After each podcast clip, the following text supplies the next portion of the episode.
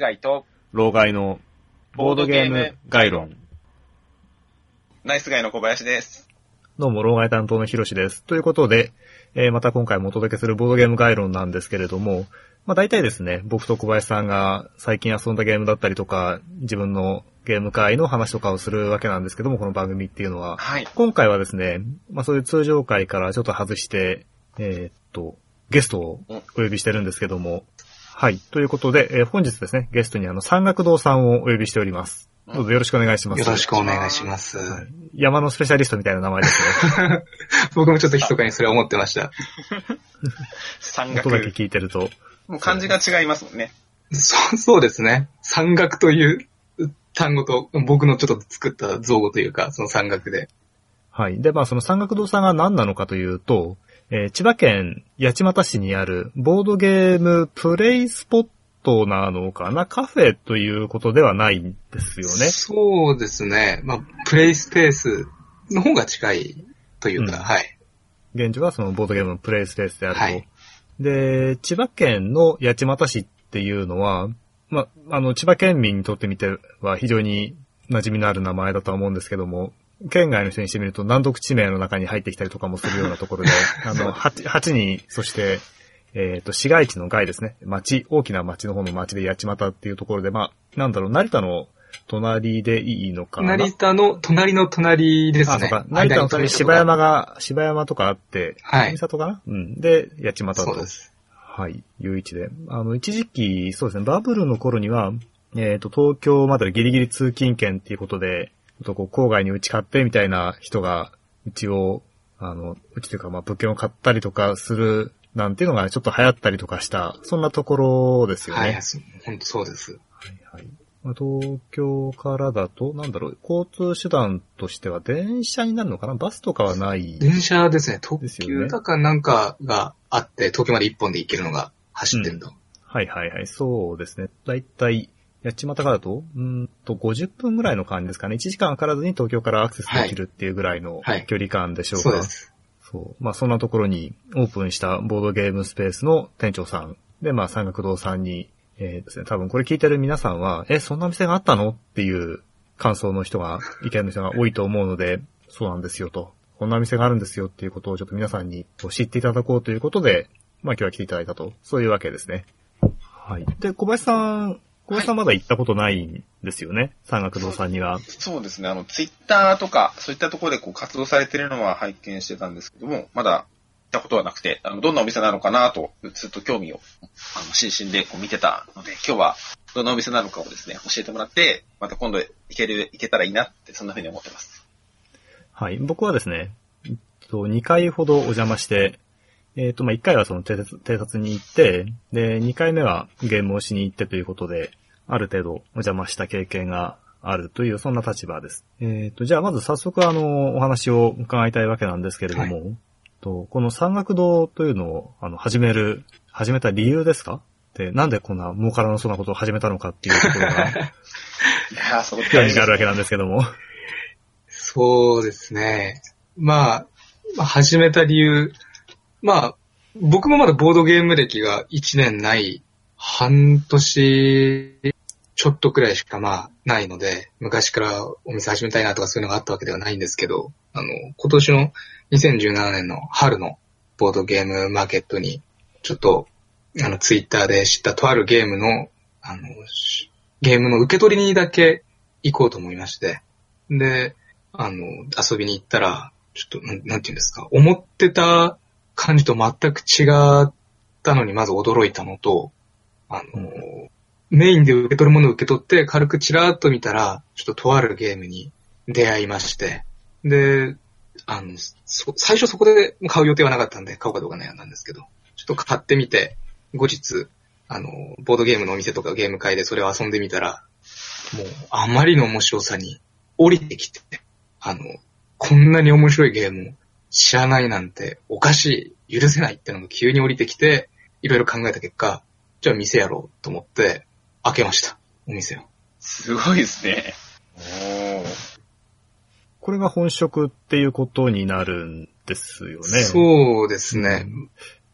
最初に、そのホームページかな？多分ね、僕はあの、千葉県ボードゲームとか、そういった朝日ボードゲームとか、そういった単語を組み合わせて検索するのが日課なんですけども、多分そういう中で引っかかってきて知ったような、うん記憶があるんですけども、はいはい。で、それで、まあ、ホームページがあるので、ホームページを見て、で、そしたら営業時間が、と月、日、月、火、木、金ということで、僕はあの水曜日と土曜日が基本的に動きやすいので、僕が動きやすい日がまずやってないっていうので、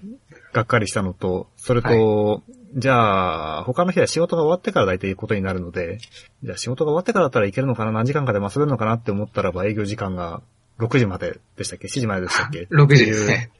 ので、また、がっかりっていうようなことがあって、まあだからそういう営業スタイルなので、まあ多分あの小さいお子さんがいるとかで、こう夜はこう早めに閉めて家族の時間にしようとか、あるいはなんか本業があって、その開けられる時間だけ開けてるのかなとかっていうふうに思ってたんですけども、そういうわけではないんですね。ないですね。ちょっとオーナーか、あの、場所を貸してくれ、くださってオーナーさんから、ちょっと八街という土地柄上、あの、6時以降開けるのは、あんまりご近所とかの印象もまだまだ知られてないから、まずは、そういう、徐々にやってって様子を見て、情報を集めて、まずはこれでやってみたらどうだっていう助言があったんで、じゃあ分かりましたということで、それでやってみようということで、そういう営業時間になってます。うん、まあまずオープンしたのってのはいつ頃になるんですか？今年の、あの、2017年今年の8月の21日です。はいはい。まあ、ゲームマーケット以降だから当然そうなんでしょうけども、8月、まあ、およそ3ヶ月ぐらいということですか、現時点で。そうです。うんで、これなんで八街だったのかっていうのは結構疑問に思うところなんですけども、さっき始める前に、あの、個人情報を僕が巧みに聞き出したんですけども、出身地は千葉市だということなので、はいもうちょっとまともな小環境のあるところなんじゃないかというふうに思ったりしたわけなんですけども。まあ、そうですね。まあ自分が今、まあ、ひここに引っ越してきたのと、あの、まあ、春のボあのゲームマーケットを知った時に、まあ、許せないだ、これを知ってもらいたい。で、店を始めよう。で、その時は店を始めようと思ったんですけど、まずはじゃあ、店の前に一回テストで、一回ゲーム会みたいな感じで自分の知名度とかこういう活動を知ってもらって、徐々に資金とかエネルギー貯めて、あの、いけそうだなと思ったらお店にレベルアップしようって最初はその考えだったんですけど、で、その、まず、一段階目のじゃあゲーム会のやる場所っていう感じで安定してできる場所はないかって考えたときに、以前ちょっと、あの、その八街でお世話になった囲碁クラブさん、八街囲碁クラブさんがあって、そこが土曜日だけ活動してると。うんなんで、じゃあ土曜日以外だったら使わせたり、その、まあ、隅っこでもいいんで、その、ボードゲームで遊ぶっていうので使わせてもらえませんかってちょっと台元で交渉しに行ったら、あ、いいよって言っていただけたんで、あ、じゃあ、あの、そこでゲーム会というか、ボードゲームで遊ぶ、なんか場所の本拠地にしようって思ったんですけど、なんかその家主さん、オーナーさんと話していくうちに、もう、いつのことお店にしてしまえばってことになったんで、あ、じゃあ、わかりましたってことで、気づいたらお店になってました。まあ、なんせその、ね、このきっかけのゲームマーケット春から実際にオープンするまでのスパンを見ると、かなりトントン拍子で話が進んだんだろうなというのははい相当に固くないですね。はい。すごいスピード感ですよね。そうですね。もう、情情熱が衰える前に、もう、原動力がみなぎってるうちにやらないと多分、ちょっと下火になったりしたら、全部に関わってくると思ったんで、もう、まずは勢いでって。ありますね、でも。はい。僕もサークルずっとやってますけど、逆にあの、な、なんだろう、そういうのあります。でもその、オーナーさんもすごいですね。お店にしちゃいなよって言っちゃう感じが。そうですね。結構、あの、なんだろう、まずはやってごらんって言ってくださる方だったんで、あじゃあ、はい、ちょっとやらせてもらいますってことで、できたんで、そこは本当運が良かったです。まあ、で、その時間が、えーその個人的な理由が、オーナーさんのですね、山岳堂さんの都合で夜営業ができないってわけではないということだったので、僕の感覚からすると、まあ平日の日中から仲間を集めてボードゲームをやるっていうのはなかなかにハードルが高いので、であれば夜空いていた方がいいだろうということで、まあ夜やった方がいいんじゃないですかっていう、まあ当然その方が僕が助かるからっていう、それだけのことで、さもはい。もっともらしいことを言ったら、じゃあやってみようかなっていうことで、その辺の対応も、あの、フレキシブルで、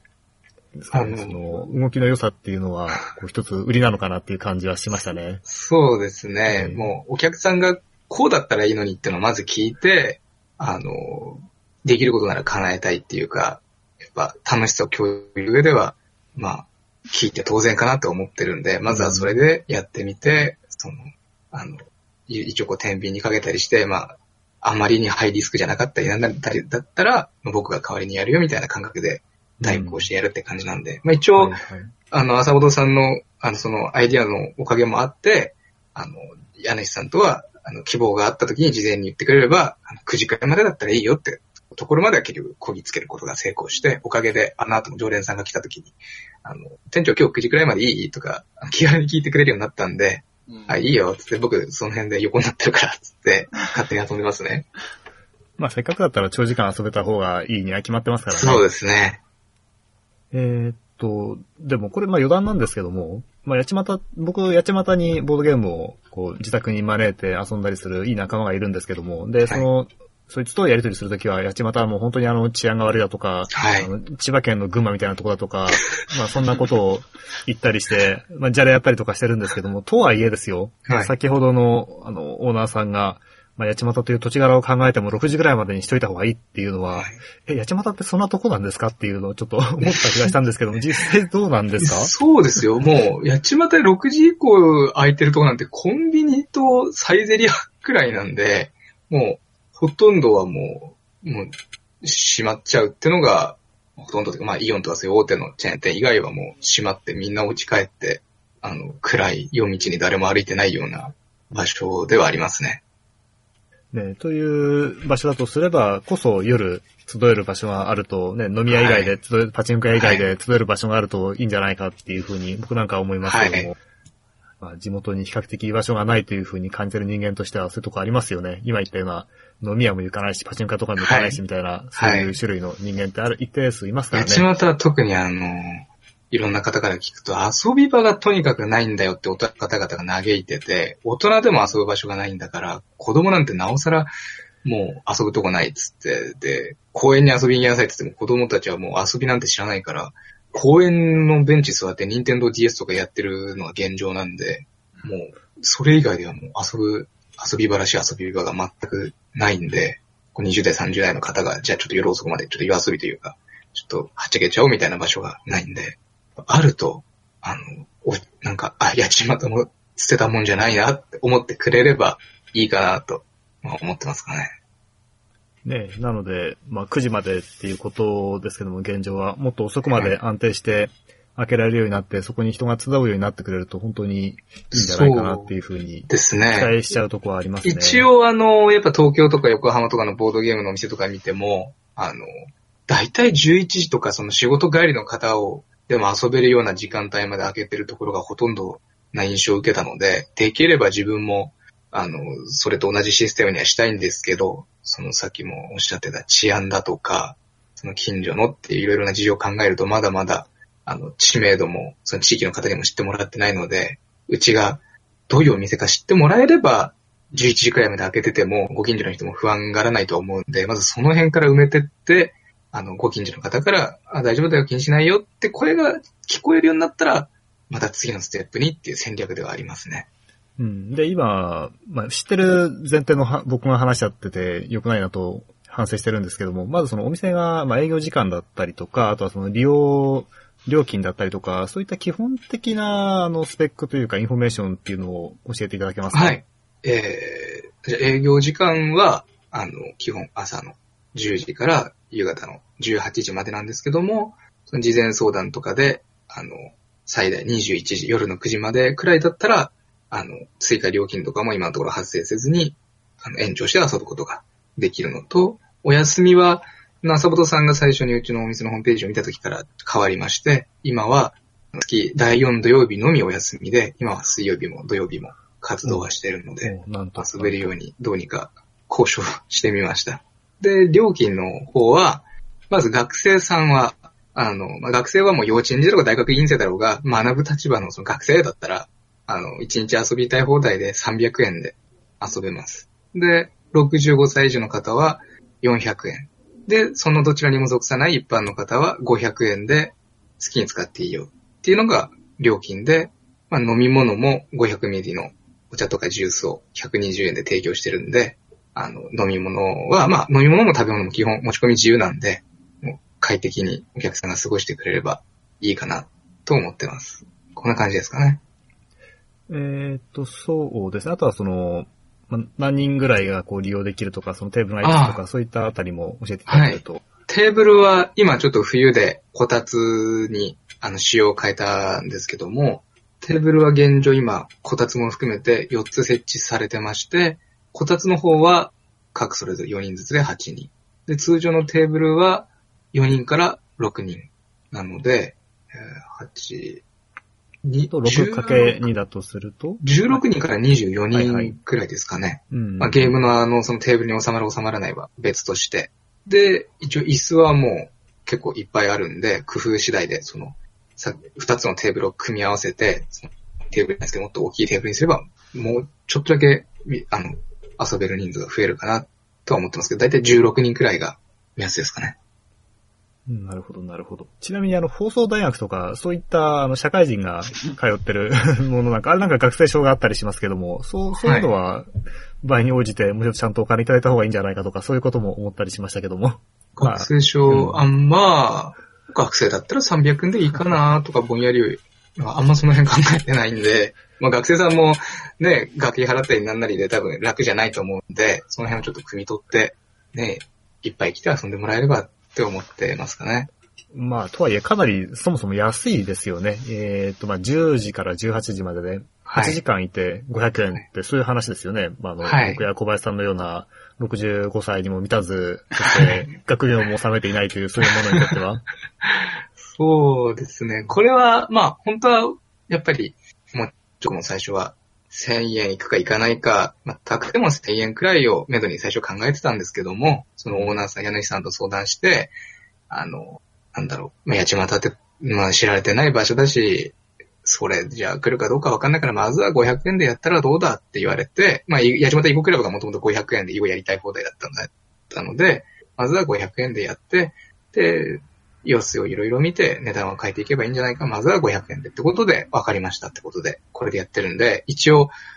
場合によってはもしかしたら料金改定も考えられるんですけど、今のところは、まあ、これで様子見って感じでやらせてはもらってますね。うん、なるほど。500円で1日遊び、こたつで遊びたい放題ってことですよね。小林さんどういや、ですか？安いですね。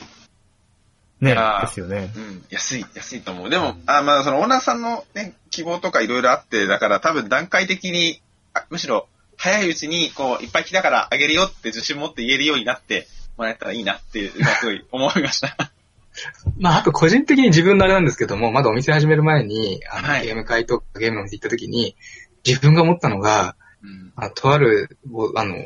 ゲームの遊べるとこに行った時に、はい。3000何百円取られたんですよ。その一回遊んだ時に。ああ、で結構、あれですね。しましたね。で、時間も、何時だったかなそんな5時間もいなかったと思うんですけども、一律、なんかその、さなんか条件でそういう料金だったんで、はいなんか、まあそまあ、僕もゲームマーケットの後だったんで、もう、狂ったように毎日ゲーゲームやりたい。うん 毎日が無理でも、週末はもうゲームセンターに行く感覚で、はいボードゲームで一日、あの、一日過ごして、ああ、楽しかった、来週も行こうってのがやりたいってので頭いっぱいだったんですけど、はい。3000円ってなると月に良くても2回が限度だなって、行けても1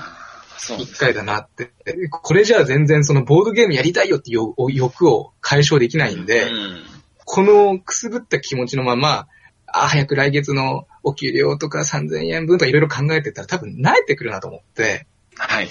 数、あの、そもそも遊べないと。遊べないと慣れて、慣れてゲームから離れちゃうと、せっかくボードゲームとしてやったのに、結局やっぱりボタン一つでできるパソコンのゲームとか、あの、そういう電子系のゲームでいいやってのに変わっちゃうかもしれないって思ったんで、本当にゲーム好きな人って、いっぱいやりたいじゃないですか。できることだったら。ーそうですね。なので、3000円で月に1回だったら同じ500円で毎週土日来ても、あの、まあ、6回は遊べるじゃないですか、土日。うん。っていう、まあ、まずはもう、いっぱいやりたいっていうのを解消、自分が解消したいと思ったんで、はい。それをじゃあ形にして、いっぱい遊んでもらおうってことで、うやっぱりいいやってのに、まあ、そのオーナーさんのその意見に、僕も、はい。え、それはとは思わずに、あ、わかりましたって快諾したのはそこですね。なるほどですね。うん、まあそんな、ね、はい。あ、いやいや、でもあの、ゲーム会、あの、お店のスプレースペースとしたら多分相場よりずっと安いと思うけど、ゲーム会とかになると相場ってまたちょっと変わってくるじゃないですか。で、ゲーム会の相場って多分皆さんそういうところで、あの、だいたい500円から、まあ高くてもやっぱり1000円ぐらいで収まってるのはそういう部分なんだろうなと思って、僕なんかもう、うん、1000円超えちゃうとな、こう、ま、毎週遊びに行ったりはちょっと厳しいななんて思ったりは確かにするので、うん、まあ、すごいわかるなと思ってですね。まあなんかいろんな付加価値があったりすればとかね、あと、プレイスペースとかで本当にこう、カフェみたいにがっちり作り込んであるお店とかだとまたいろいろ変わってくると思うんですよね。はい。結構そのゲームに熱中しちゃうと、まあちょっと言い方あれですけど、すごく内装おしゃれで、すごく雰囲気もいいのはすごい魅力的なんですけど、はい。やっぱりメインはゲームで頭も全部そっちつきっきりになっちゃうんで、もうああ、わかります。なんか最悪、まあ一回考えたのが友達、あ、昔、まだお店始める前にゲームやる場所がない時に TRPG すごい好きな友達と、ボードゲームが好きな自分で、その公民館はえ登録とかその申請の方法もわかんなかったんで、カラオケでやってたんですよ。うん。フリータイムを入れて。で、はいはいはい。まあなんかそれっぽいゲームを盛り上げてくれそうななんか BGM でも流せたらいいんじゃね？とか飲み食いもできるしって言ったんですけど、やっぱり隣の部屋がやかましくて集中できなかったり、明かりの面で、あの、暗くてよく見えなくて不便だったりうんしたんで、ちょちょっともうボロっちくてもいいから開放的な空間で伸び伸びとできたらなとか、ぼんやり思ったことありましたね。ああ、なるほどですね。なるほど。っていうようなボードゲーム大好きな山岳堂さんが考える自分のお店のこう魅力、山岳堂の魅力っていうのは他になんかどういったものがあるんでしょう魅か力はもう、まず来たお客さんがみんな言うのが、すごく静かなところですねって言われるんですけども、あこれは？はいはい。良くも悪くも静かで、うん。まあ、八街っていう、あんま、人もいないような典型的な田舎で、周りもその車がずっとブンブン走ってたり、あの、人がガヤガヤしてるわけでもないんで、ゲームに集中ができるっていうのと、あとはさっきも、あの、冒頭で言ったように、お客さんの形にしたいっていうのを店長の自分に言ってくれれば、相談していただければ、その店長も一緒になって考えて、あの、それを形に、あの、していけます、協力できますっていう、お客さんの生の声をダイレクトに受け止めて、形を変えていくっていうのは、うん多分他のお店ではできないんじゃないですかね。あの、店長さんにこうしてくれ、ああしてくれっていうのは多分言いにくいところもあると思うので、僕もまだまだこの世界が浅いので、そういう方々の意見を助言だ、勉強ださせてもらって、まあ、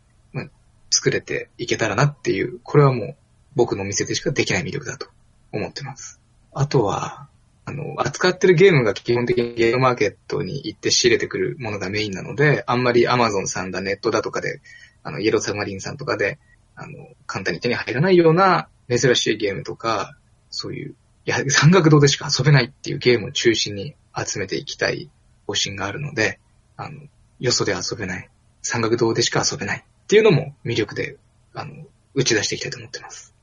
はいはい。まあ、あの、山岳堂さんのツイッターとかですね、見てると多分名前が出てくる、あの、国防軍の夜っていうゲームがあるじゃないですか。はい。あれはあの、ちょっと僕はやったことないんですけども、だからそのゲームの良し悪しに関しては僕は何も言えないんですけども、はいあの、まあ、全く知らんがなっていうそういうゲームであることは間違いないですね。そうですね、初めて聞いたっていうのが。はい。1年、きょ、去年でしたかね ?2016。いや、今年の春だったかな？多分、1年経ってないと思うんですよ。まだ販売されて。その作った方も、それしか作ってないんじゃないですかね。まあ僕はあの、ボえっ、と、ゲームマーケットそのものには行く気がないので、あの、情報収集もしてないんですけども、小林さんは、あの、もうちょっといろいろチェックしたりとかしてるじゃないですか？時折ですね、まあ現場マーケット僕、毎回は全然行ってないんですって言って。でも、国防軍の夜は僕はノーチェックでしたね。結構、ボーゲーム寄りなんですよね。あとで、三角堂さんのお話のツイート見てて、あの、やっぱり結構プッシュされてたので見かけたんで見てみたんですけど、結構、あの、そこにビビッと来たっていうのが逆にすごいなと思って。なんか普通はこう、ミートなゲームから入っていくので、ここここから入ったんだと思って逆にびっくりしました。そその、ちょうど僕がその、国語の夜に、しあの、出会った頃くらいに、まだボードゲーム全然だったんで、はい。パソコンの方でハーツオブアイアンっていう PC ゲをやってたんですね。ああ、なるほど。でそのハーツ・バイアンっていうのは第二次世界大戦が舞台で、そのはい連合軍の数字国でいろんな国を使って工業力とか国を強くしてわーって戦争して領土拡大するんですけど、うん。これがなんか友達から紹介してもらったなんかニコニコ動画かなんかの方で、あの、あれは、あの、マルチで一つの国を複数人で操作するモードがあるんですけど、はい、はい。そこでなんか日本を使ってる方々が日本の陸軍だ海軍だみんなこの役割分かれて言い合いしてるんですよ。ああでもない、こうでもないって喧嘩して、ゲームが一切進まないみたいな、か彼らなりの楽しみ方があって、はい。作り手は多分それを、が考えてないと思うんで、まあ、スウェーデンの、あの、パラドックスっていう会社のゲームなんですけども、はい。多分日本の方がそういう遊び方するだろうなって思って、多分導入したものではないと思うんですよ。なんですけど、ちょっとそれ見たときに、あ、羨ましいな、僕もやってみたいなと思って、そのハーツバイアンのそのパソコンのゲーム仲間に声をかけて、あの、それ、それごっこやってたんですよ。自分が総理大、首相になって、誰々さん陸軍大臣で、誰々さん海軍大臣でやって、海軍が、いや、ここはアメリカに備えて、いや、ここは中国に行って喧嘩してるの自分が、いや、まあまあ、とか言ってたら、あの、そんなこと首相言ってると、またどっかの首相みたいな二の舞になるぞって脅迫されたり、そういうなんか劇が、R- RPG があったんですけど、でも、その、リア友、友達がそのゲームを持ってないので、そもそもやってくれないんですよ。買う、あの、買って買ってって、あの、あお願いしても。はい。なんで、ちょうどなんかそういうのすやりたいのにできないっていう、あの、もやもやがずっとあった時に、運よく出会って、説明見たら、これだと思って、遊んでみたら考えてたのと全く同じだったんで、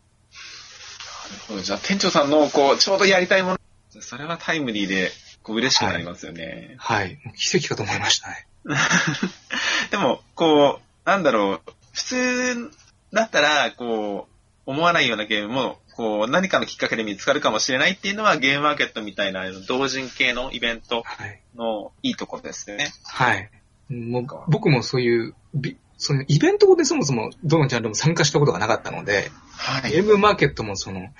なんか正直い印象があまり、あの、良くなかったんで、ちょっとうん、さっさと物を受け取って帰っちゃおうと思ってたんですけど、あまりの人の多さと、はい。まあ最初同人作品って聞いたんで、多分、企業じゃなかったら箱もチャッチくって、なんか内容物もなんか大したもんじゃなくて、ってちょっと思ってたんですけど、国防軍の夜は、その、売り子さんが出してる時に箱がもう、え、これが個人制作なんですかってびっくりするくらいピカピカで、企業が作ったかのような出来栄えで、中もちょっと見させたり、いろいろ後ろの説明とか見たら、あ、個人制作って今、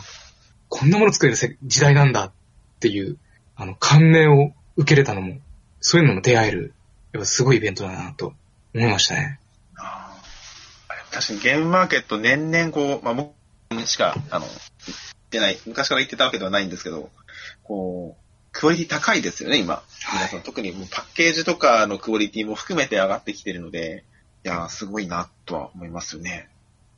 はい。まあ、か。というようなゲームもあるし、で、もともと山岳堂さんは、あの、ウォーゲーム方面だったっていう、はい。わけで、あの、そもそもその、ボードゲーム、ボードゲームまるっきりそこのゲームマーケットに行って、こう、その世界に触れたっていうことなんですが、なんかもうちょっとその前に、こう、なんていうか、バックグラウンドとしてのアナログゲーム、ボードゲームとの付き合いっていうのってのは何かあったんですか？一応、まあ、まあ、ボードゲーム、高校の時に囲碁とか将棋とかの部活をやってて、将棋をやってたんですけども、はいはい、はい。まあそういうテーブルの上で何かそういう人生ゲームだ、モノポリーだみたいなのが、その考える声が好きだったんで、で、歴史好きとか将棋やってた経緯から調べていくうちに、そのゲームジャーナルさんっていうウォーゲームの会社を見つけて、そこで試しに買ったのを友達と1、2回や、しかできてないんですけど、やったんですね。そのすごい昔ながらのアナログな方法で。なんで、一応そういう世界があるんだなってのはぼんやりしてたんですけど、カタンとか、そういうなんじゃもんじゃとかいうような、あの、イメージっていうか、そういうのは全く聞いたことがなくって、僕もオセロとか人生ゲームくらいなんだろうなと思ってたんですけど、それでツイッターで、あの、ホリバ工房さんのパシフィック GO が、あの、ゲームマーケットで出されますってのが流れてきて、ちょうどその、オーゲーム関係のツイッターをちょっと見てたもんですから、それで、あの、ゲー、あの、ボードゲームという存在を正式に知りましたね。それまではもう、僕の中でボードゲームイコールウォーゲームだったんで、あの、山岳堂さんは僕から見るとまだお若いので、あの、なんだろうな、ある程度物心ついてた頃には、あの、カタンがもうあった世代はいなので、まあ、ボードゲーム的には結構恵まれてる世代なのかなというふうに思ってましたけど、でもそういうとかでね、通ってないんですね。そうですね。この、お店始めた後にカタンの存在知りました。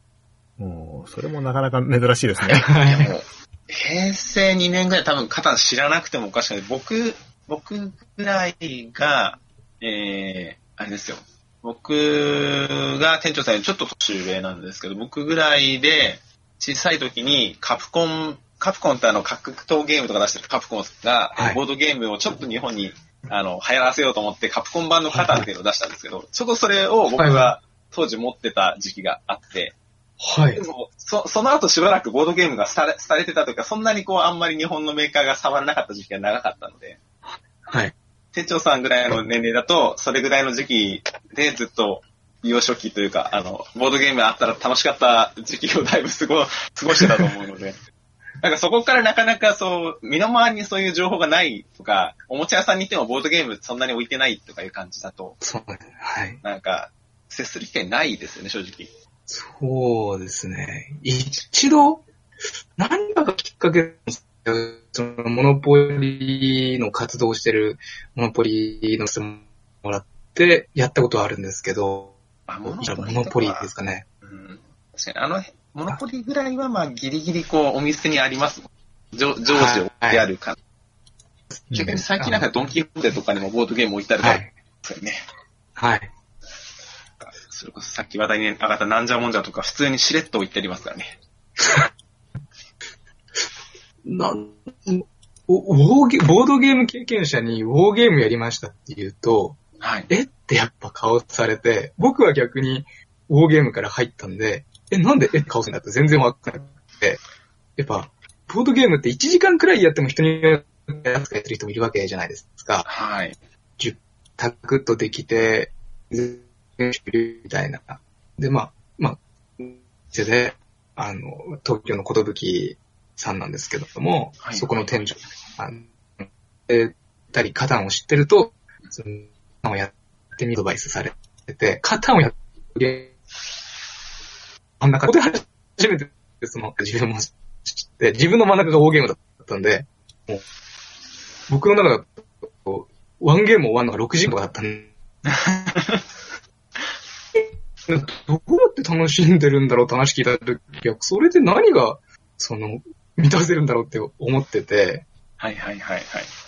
まあちょっと、あ、ボーゲーが初めてやる人の世界じゃないんだってのを、ちょっと感じてます。まあ、ベースがまあ PC ゲーとかからこう広がっていったら、確かにウォーゲームは違和感ないかも。下地がない人からすると、こう、かなりハードルが高いですからね。はい。店長さんは、こう、PC ゲームからこう気づかないうちに階段をゆっくり上がっていただけであってみたいな。気づけばすごい高,、高い雲の上のところにいたみたいな。だから、あの、友達に、あの、そのお店始めてから、はい。うちのお店来た時に、あの、まあ、どれやるって言った時に、友達も僕がきっかけでカタンとかの存在を知って、もう今、うん会うたんびにカタンやりてえ、カタンやりてえって言ってるんですよ。はい。で、なんでそこにウォーゲームの選択肢ないのって聞いたことがあって、はい。そしたら、あの、ボードゲームやったことない初心者に勧めるゲームがあれってのは、あれ、お前おかしいぞって言われて、まあまあまあ。えーもう、なんだろう。だって、友達モンハンとかすごい好きなんで、はい。なんかモンハン出た日なんて、あの、買ってから友達家によって合宿で深夜までずーっと PSP 充電器さしながらやってて、はい。気絶しながらやってんのに、な、なんでモンハンはできて、ウォーゲームできないんだ？同じじゃねえかって言ったら、じゃあお前も同じくモンハン深夜まで気絶までできんのかって言われたら、ああ、確かにできないわ、つって。そういうことだよって言われて。僕モンハンとか全然やったことないんで、なるほど。そこでちょっと、あの、正気に戻りましたね。そうですね、ウォーゲームは、ボードゲーマーからしても結構ニッチですよ、正直言えば。そう、すごいなんか、なんか、なんか、異端児扱いされてるっていうか、ちょっと、うん、結構あの、別系統の進化を辿ったゲームなんだと思うんですね、ある意味。同じ卓上ゲームの中でも。はい。なので、こうが割とガラパゴス的なジャンルなので、そうですね。ボードゲームの中にもいろいろあるんですよ。あの、このゲームはかなりこの中で成熟しすぎてるから、あの、はい。ちょっと、あの、そこの、そのジャンルが好きな人以外は、ちょっとみたいなのも、いろいろボードゲームの中にもいろいろあるんですけど、ボードゲームは、はいかなりその中でも、ガラパゴス力の高いジャンルなイメージが多分、僕も含め、をあるんじゃないかなって気は。でも、の逆になんか二昔ぐらい前は、ボードゲーム、ボードゲーム結構遊ばれてたりもしたので、はい、はい。ずっと上の年代の方とボードゲーム、こういうのやってるんですって話すると、なんかボードゲームは昔ちっちゃい頃やあるので、やっぱり面白さを知ってる方はいると思うんですよね。だし、決して遊んでつまらないわけではなく、その、面白さを知ってる人が今のはい層に少ないっていうだけだと思うので、全然、そうであの。いいゲームなんだろうなとは思うんですけど。朝本さんもあの、はい自分が平成だって言った時に、平成生まれのウォーゲーマーっていたんだって驚かれてて、え、そんなに珍しいんだと思って、僕より年上がやってるイメージですからね。ですよね。うんと、それ聞くまでは、あの、どういう方が、ぼ僕も僕と友達以外でウォーゲームやってる人を目撃したことがないので、うん。どういう年齢層の方がやってるって想像できなかったんですよ。なんで、それを言われて初めて、あ、若い人受け、今のところしてるジャンルじゃないんだなっていう情報が、あの、新鮮にフレッシュに入ってきて、あれですね、結構、革新的でしたね。でも、逆に、僕にしてみたら、なんか、ボードゲームじゃなくて、PC ゲームからボードゲームっていうのが、あ、なるほどなと思いました。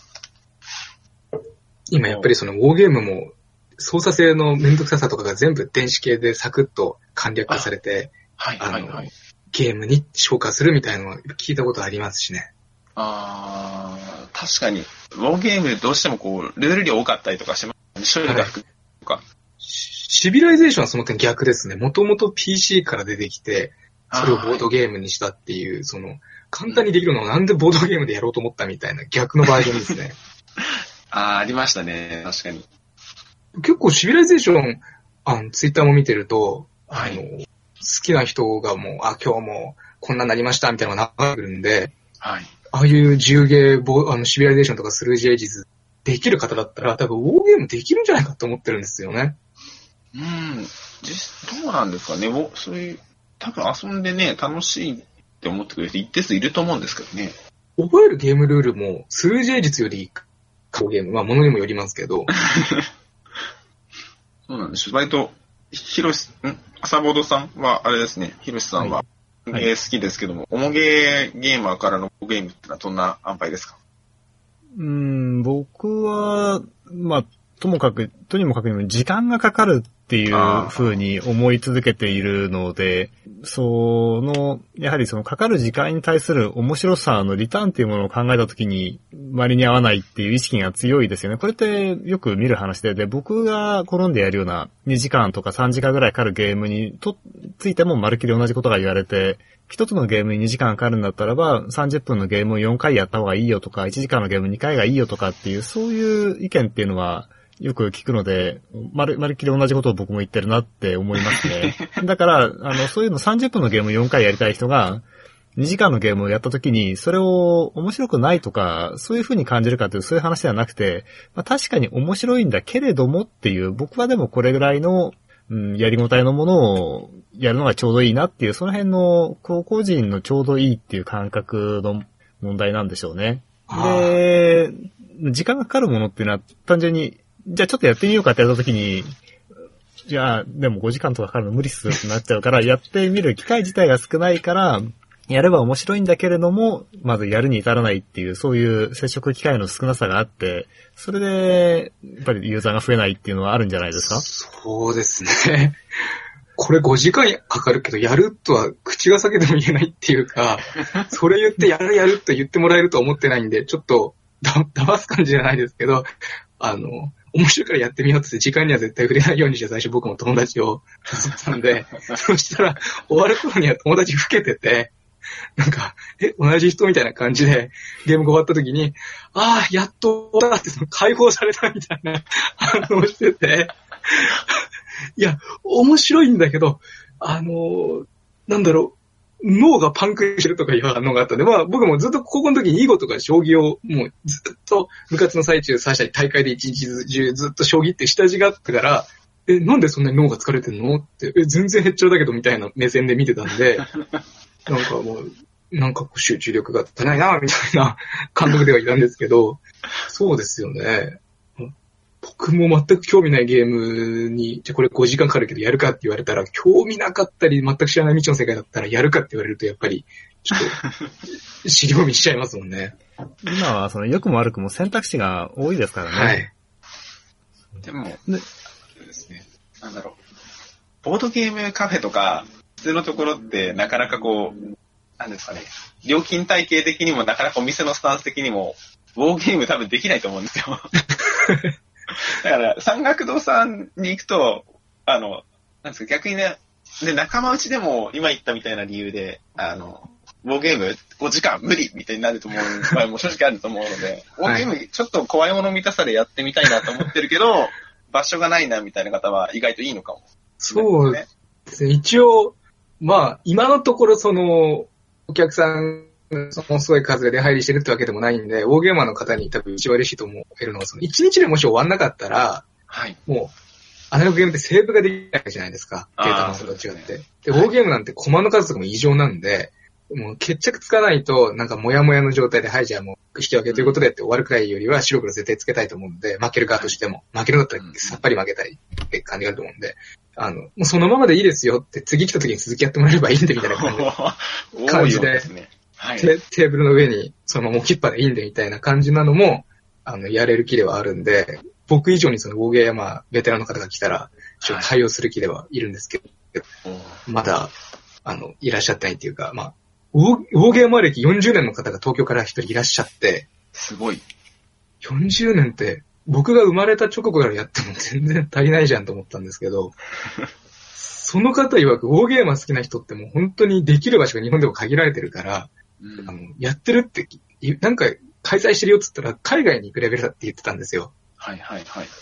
でその方も来年台湾でイベントがあるんで飛行機なんてウォーゲーム、あの、一泊二日でやりに行くんですよって、すごい嬉しそうに言ってて、いやー、羨ましいな、台湾行きたいな、つって言葉はどうするんですかつって、いやもうそんなスマホで翻訳しながら、あの、やりますよ、つって、言葉はもうそんなの壁じゃありませんって、ウォーゲームできればみんな友達ですみたいなこと言ってたんで、おーいいなと思って、そういう方にちょっと来てもらえれば、見てても一面白いので、ウォーゲームは。ボードゲームかな？ボードゲーム界隈の方で、なんかボードゲーム好きですみたいな方、時折いたりですね。あと、ボードゲームというよりはフィギュアゲーム寄りの人とかも、県内ミニチュアゲーですかミニチュアゲーの方とかもいたり、いろいろ、あの、ジャンル、若干ニッチなんだけど、ハマったらすごいがっつりハマるみたいな、そうやってる方って、やっぱり言っていると思うので、はい。なんか、そこ向けにガンガン PR されたら、もしかしたら、県をまたいでとか来てくれるかもしれない。そうですね。その東京からそのウォーゲームの方が、まあ、けあの、今のところ二人いらっしゃったんですけど、そのうちの片方の方は、はい。あの、ウォーゲームのイベントとかそういうのあったら、東京だろうがすっ飛んできますよって言ってくださったんで、いいですね。あ、もうそれ聞いて、もうとりあえず僕もウォーゲームの遊び相手が一人できたと思ってすごい嬉しかったんですよ。もう友達やってくれないんで。なるほど。でもそこ重要ですよね。あの、仲間を増やしたいってモチベーションが自分にあるかないか。いいじゃない、はいなんで、多分ウォーゲームやったことない人の言うウォーゲームって、はいその、テーその地図広げて地図に、そのうん、六角形のマスがびっしり埋め尽くされてて、はいはい。コマになんか細かいデータが書いてあってルールが複雑で、あの、舞台を動かしたりっていうのが多分一般的なウォーゲームのイメージだと思うんですけど、うん僕は逆に、そのびっしりの、その、ヘクスのあるボードゲームってやったことがなくて、うちで扱ってるウォーゲームはいずれも、あの、エリアを移動する感じのあゲームなんで、まだウォーゲームの中でも比較的とっつきやすい部類ではあるんですよ。その公式のゲームジャーナルさんの方を見ても難易度が1から5まであるんですけど、はい。6時間かかっても終わんなかった、あの、ウォーゲームは、それでも難易度5のうちに2なんですね。これで5が恐ろしいですね。そうですね。もう、しかしかもそのサイト見ても5の難易度のやつが1つしかなくて、他はだいたい4で止まってるんですよ。難しくても。そのまあ難しさもど、どういう基準で難しいって言ってるかわからないんですけど。なんで国防軍の夜は一応、僕もウォーゲームっていう枠組みにはしてるんですけど、はい。厳密には、まあ、ウォーゲームじゃないというか、ボードゲームの材料で考えるんだったら、人狼とかモノポリーとか、えー人生ゲーム、将棋、囲碁、トランプ、これらが全部混ざったミックスされたゲームなので、ウォーゲームだと思ってやると意外と拍子抜けするかもしれないですね。あカカードメインなので、ー、なるほど。地図とかマップ使わないんで。はい。じゃあ、思ったよりは、ことつきやすいんじゃないかと。そうですね。国防軍の夜は舞台で戦うのがメインじゃなくて、その前の下準備がメインなので、交渉したり、その、肩みたいに、資源交換みたいに、あそこで今度戦う時に融通聞かせてくれっつって袖の下をやったりとか、はい。あの、あいつに活躍されると困るから次自分はこういう妨害活動して、あいつの足引っ張るからその隙にお前はあっちで手柄立てろよとか、そういうなんか、組織の黒い悪い部分をゲーム化してワイワイしちゃうパーティー、パーティーゲーム要素なんで、友達やった時はもうみんな勝敗とか作戦考えてるみたいな顔は一切なくて、ゲラゲラ笑いながら、なんかもう国会みたいになってます。ああでもない、こうでもないって言い合いをして。いいですね。まあでも、その、そういうのが言い合える仲間って貴重ですからね。そうですね。まあ本当に国防軍の夜について話し出すと止まらないっていう様子はよく 皆さんお分かりになったんじゃないかと思うんですけども、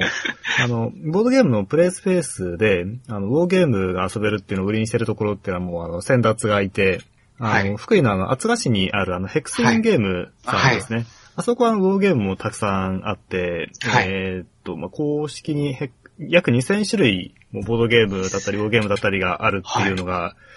ね売りのところなので、まあ、そういったところもあるにはありますけども、はい。あの、福井の方、北陸の方ってボードゲーム文化がなかなか、はいはい。あの、芳醇なところで、あの、僕もこの間お邪魔してきたんですけども、まあでも、こっちから行くとなるとね、なかなか遠いところなので、えーお客を食い合うでもないので、そういったところにもアピールしつつ、ね、で、ウォーゲームだけじゃなくてボードゲームも遊べる場所として定着して、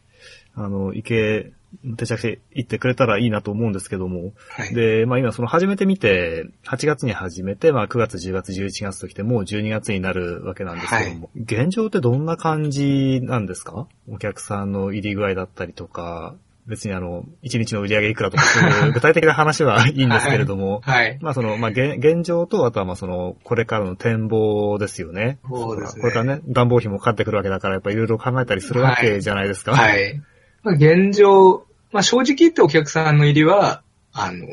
全然といったのが正直なところではあるんですけども、八街在住でボードゲーム、あの、好きだったり遊んだことあるっていう方が、今のところ、毎週日曜日には、もう、ほぼいるっていう感じで入り浸って遊びに来てくださるんで、あの、一日、その一週間がいないっていう場面は今のところ、あの、回避できてますね。平日は、そうですね。その、事前にツイッターとかでお邪魔させていただきますって連絡がある方以外は今のところまだ見学とかどんなお店かなくらいで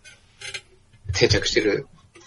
くれて遊んでくれてるって方はまだいないですね。なので、まあその辺は自分の努力次第でどうにかやってみようかなってぼんやり考えてあんまり深刻っていうか深くは考えてないです。なので、これからの展望としては、毎日三角堂に行けば、あの、つあの誰かしら常にいるから、月曜日にこの前遊びに行ったら、こんな方がいて、こんな方とこんなゲームして、じゃあ今度の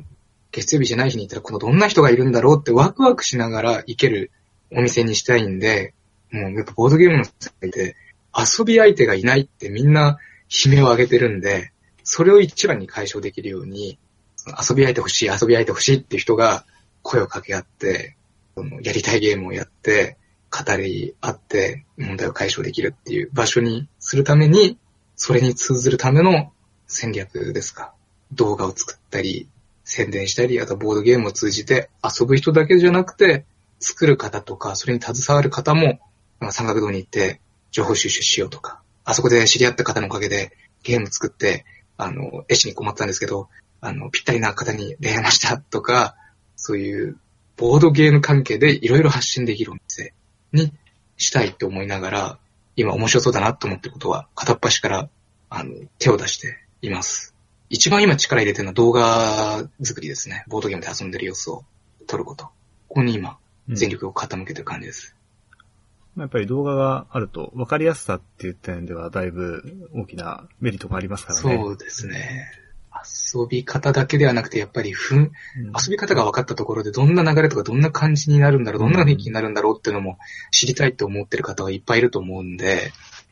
まあ、世間ではクソゲーって言われてるものも参加者次第で面白いゲームにできるものもあれば、逆に参加者が相性悪いとどんな神ゲームもダメなゲームになるっていうのは常々聞いてたので、そういうものの材料になってくれれば、あとは僕みたいにボードゲームを知る機会のない人が、まあ YouTube 見てる人とかも今いっぱいいると思うんで、そこで何かのきっかけで知ってくれれば、そこから入り口になって、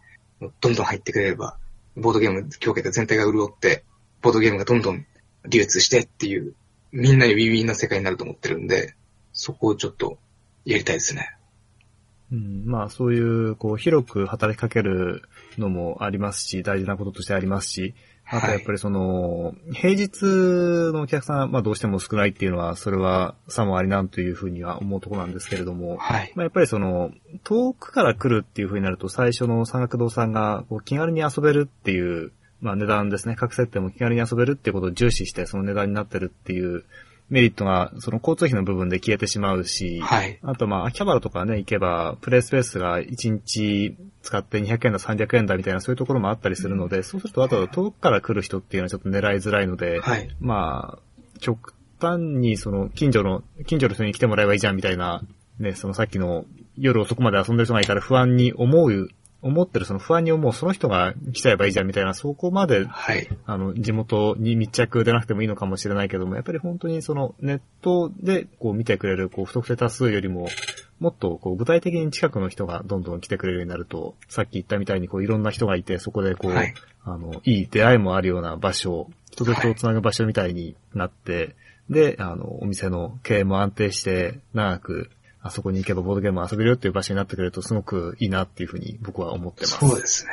もう、子供たちにボードゲームを今、とにかく遊んでほしいっていう気持ちが強いんで、ぜひ平日になんかふらーっと行って1時間くらいでもちょこっと遊んでみたいな気軽なボードゲーム屋さんになれればなってのは思ってますね。はい、じゃあ小林さん、あの、最後に、はい。まあ大体これでおおむねお聞きすることはお聞きしたかと思うんですけども、他に何かはい。こう聞きたいこととかって、聞き逃したこととかってありますか？あの、場所とか、場所とか大丈夫あ、ですか？場所を僕、じゃあ今度行きたいので場所詳しく教えていただけると。えまあ、まあ、千葉県の八街市旭区なんですけども、はい。あの、まあ、千葉方面か成田方面かで大きく分かれるんですが、まあ、千葉方面から来たら、まあ、駅が見えてきて、踏切を渡って、ずーっともうあとは成田に行く409の道があるんですけど、もう成田から来ても、千葉から来ても必ず、あの、八幡に一軒だけの浜寿司さんがあるんですけど、浜寿司が見見えたら、浜寿司を曲がって、あとは道なりに行くともうお店の看板があるんで、はい。ゴールで、ゴールです。もう、わかんなくなったら八幡の浜寿司さんを探していただいて、浜寿司さんのところに信号で T 字になってるんで、あの、そこを、はあの、いくずーっと道なり行くと、浜寿司が見えて、コンビニが見えて、お蕎麦屋さんが見え、えー美容室が見えてってなったらもう、ゴールです。お店の紹介の看板があるんで、手書き、はい。手書きのね、はい、手書きの。味のある看板が。味のある看板があるんで、まあ、もし、あの、電車で駅まで来たんですけど、あの、バスはど、どれ乗ればいいですかとかご連絡いただければご案内できま、電話いただければ案内できますし、あの、バスは日曜日だ、日曜日と祝日がやってないので、日曜日と祝日以外は、あの、朝日十字路ってバス停につ止まるんですけど、もうそこに、あの、降りちゃえばすぐそばに看板があるんですが、日曜日は電話いただければ、あの、雨の日とか、ちょっとめんどくさいよって言ってくれたら僕が迎えに行く特別サービスもやってるんで、おー、すごい。はい。まあ、いいですね。そんな感じでやってます。そうですね。で、あの、大きな道に面してるわけじゃなくて、その看板のところから入って、で、さらにもう一回曲がるんですよね、一回。そうですあの、すぐに。で、あの、初めての人が大体面食らうところだと思うんですけども、お店の前の道っていうのが、二歩走路の、まあ、さっきあの、すごく静かな環境でっていう風に言ってたんですけども、それが、こう示すような二歩走の、あの、道だったりとかするので、うっかりですね、通り過ぎちゃったりとかすることもあると思うので、まあ、看板見かけたらその辺をこう、あの、つぶさに観察をして、あ、ここだなっていうところでこう、自信を持って入っていくと、たどり着きやすいですよ。なるほど。看板を曲がると、あの、竹やぶが竹林が広がってて、あるお客さんから、あの、目を疑ったって一回驚かれたんですけど、あの、千と千尋の神隠しの、あの、空間がそこにあったって一回言われたことがあって、うーんこちょっと行くと、その美穂園の砂利道があって、そこにちょっと駐車場案内の看板が引っ掛けてあるんで、そこあとは曲がっていただければ、お店の裏手の駐車場に着くんで、あの、そこで、あの、ガラガラっと入ってもらえれば。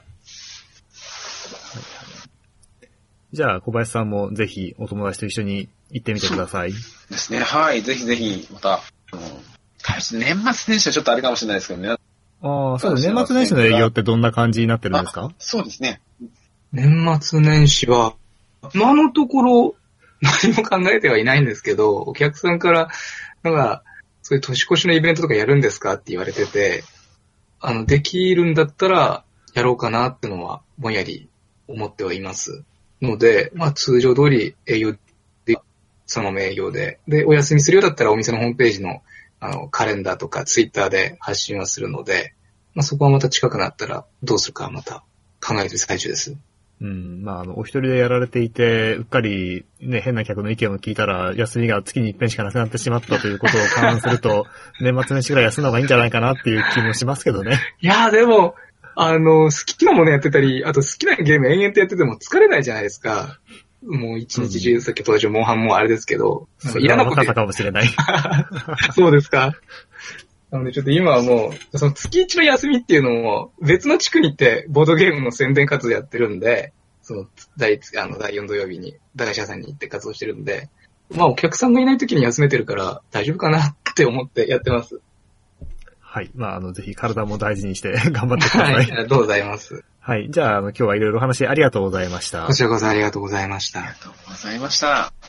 じゃあ、最後にちょっとあの、僕らの告知をした後に、三学堂さんからも何かの告知があれば、ちょっとしていただくということで、はい。えっ、と、あるようでしたらば、あの、準備をしておいてください。あの、はい準備というか、心の準備だけですね。はいわかりましたはい。じゃあ、あの、小林さんから行かれますか？はい、えー私たちモバラでテーブルゲームというサークルでですね、えー今は、えー長生村の文化会館というところと、あとは茂原駅前のキュイキュイテラスさんというところをですね、えー主に会場としてお借りしながら、えー、だいたい月に1回前後、えーゲーム会を開いています。おそらく直近は1月ですと、1月末の10、えー1月28日にですね、長生村の文化会館で、えー開催する予定でいますので、ぜひブログですとか、ツイッターですとかをご覧いただいてお越しください。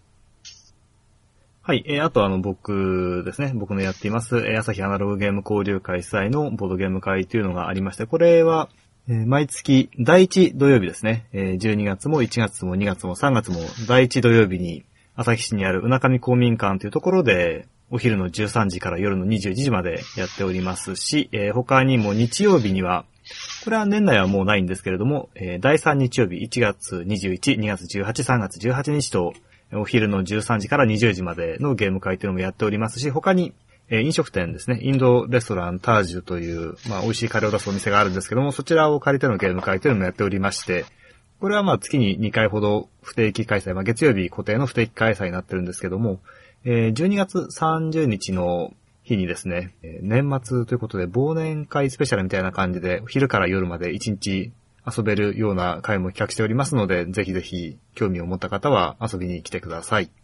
では、三学堂さんも何かあれ、告知などあればお願いします。はい。えー現在、ボードゲーム広場三角堂ではイベントを実施しております。えー12月の17日まで、ボードゲームで世界大戦、君の采配で陣営を勝利に導けというイベントをやっているんですけども、まあ、第二次世界大戦にまつわるゲームだったら、あの、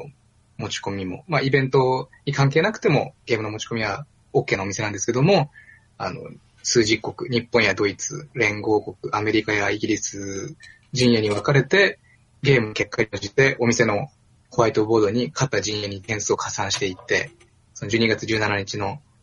期日にどちらが勝ったかっていうのを今やってますんで、自分の作戦力や力でこの陣営を勝利に導きたいとか、ウォーゲームやったことないからこれを機にちょっとやってみたいな、教えてくださいっていう方は、お気軽に、ボードゲーム広場三角堂の、まあ、自分の連絡先、まあ、それでも何でもいいので、あの、お気軽にお問い合わせいただければ、遊び方を教えますし、あの、遊び相手にもなれますので、ぜひぜひお越しください。あと、10月の23、4のクリスマスにも、あの、イベントを現在考えている最中なので、またそこも、あの、決まったら、ホームページとツイッターの方で発信していきますので、クリスマスのイベントも、あの、お楽しみに待っていただけてるとありがたいです。以上です。はい。それでは、ゲーム会もしくは、三学堂さんでお会いしましょう。お待ちしてます。お待ちしております。